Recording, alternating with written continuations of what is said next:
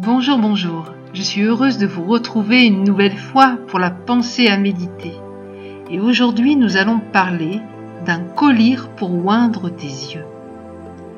Lisons ensemble, si vous le voulez bien, Apocalypse chapitre 3, verset 18.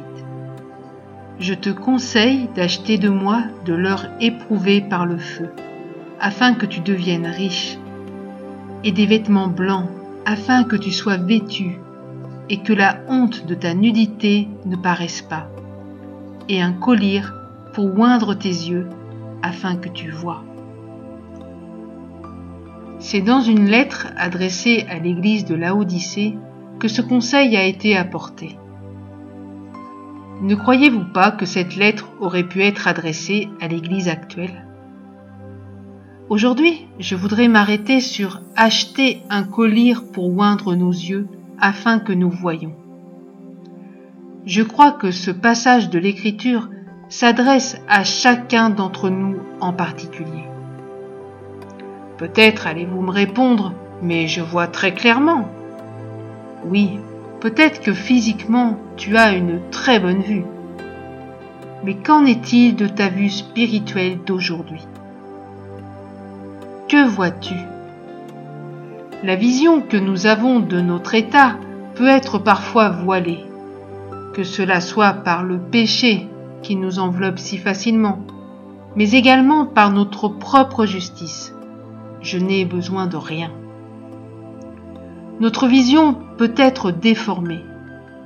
Nous voyons des choses, mais elles ne sont pas réellement ainsi si nous les voyons avec le regard de Dieu.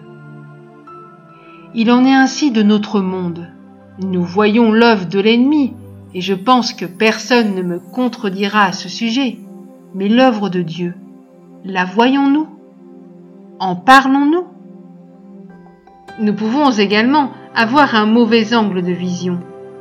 Notre vision est portée sur notre situation, notre problème, alors que le Seigneur voudrait que nous levions les regards vers lui d'où nous vient le secours. Notre vision peut aussi être étriquée.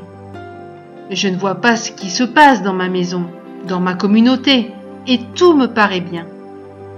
Mais aujourd'hui même, si je demandais à Dieu d'élargir mon champ de vision, que verrais-je La moisson est grande, très grande, et il y a peu d'ouvriers. Cela pourrait être mon constat et pourrait m'amener à prier pour que des ouvriers se lèvent de partout. Vous ne croyez pas? Notre vision peut également être complètement trouble par rapport au temps dans lesquels nous vivons et quant à la réalité des choses spirituelles. Nous vivons des choses dans notre communauté, nous nous rassemblons, nous lisons et méditons la parole de Dieu, et nous sommes libres de pouvoir parler librement de notre foi et de la vivre. Mais ailleurs, pas très loin, aux portes de nos pays, qu'en est-il? Ma vision d'aujourd'hui me permet-elle de voir que demain, la persécution sera peut-être à ma porte?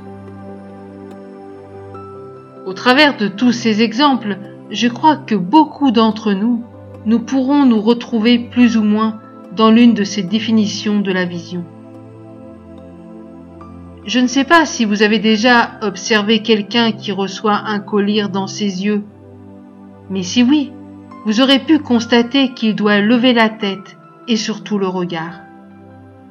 Alors ce que je vous propose en cette journée, c'est de lever nos yeux et de prier ensemble. Seigneur, mets un collier sur nos yeux et donne-nous de voir. Je vous souhaite une excellente journée et je vous dis à très bientôt et j'espère vous lire prochainement. N'hésitez pas à nous écrire sur www.mfpg.be à la rubrique Nous écrire. Au revoir.